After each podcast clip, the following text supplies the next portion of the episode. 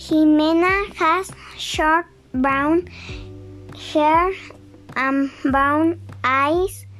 She's wearing a green t-shirt, blue pants, and pink shoes.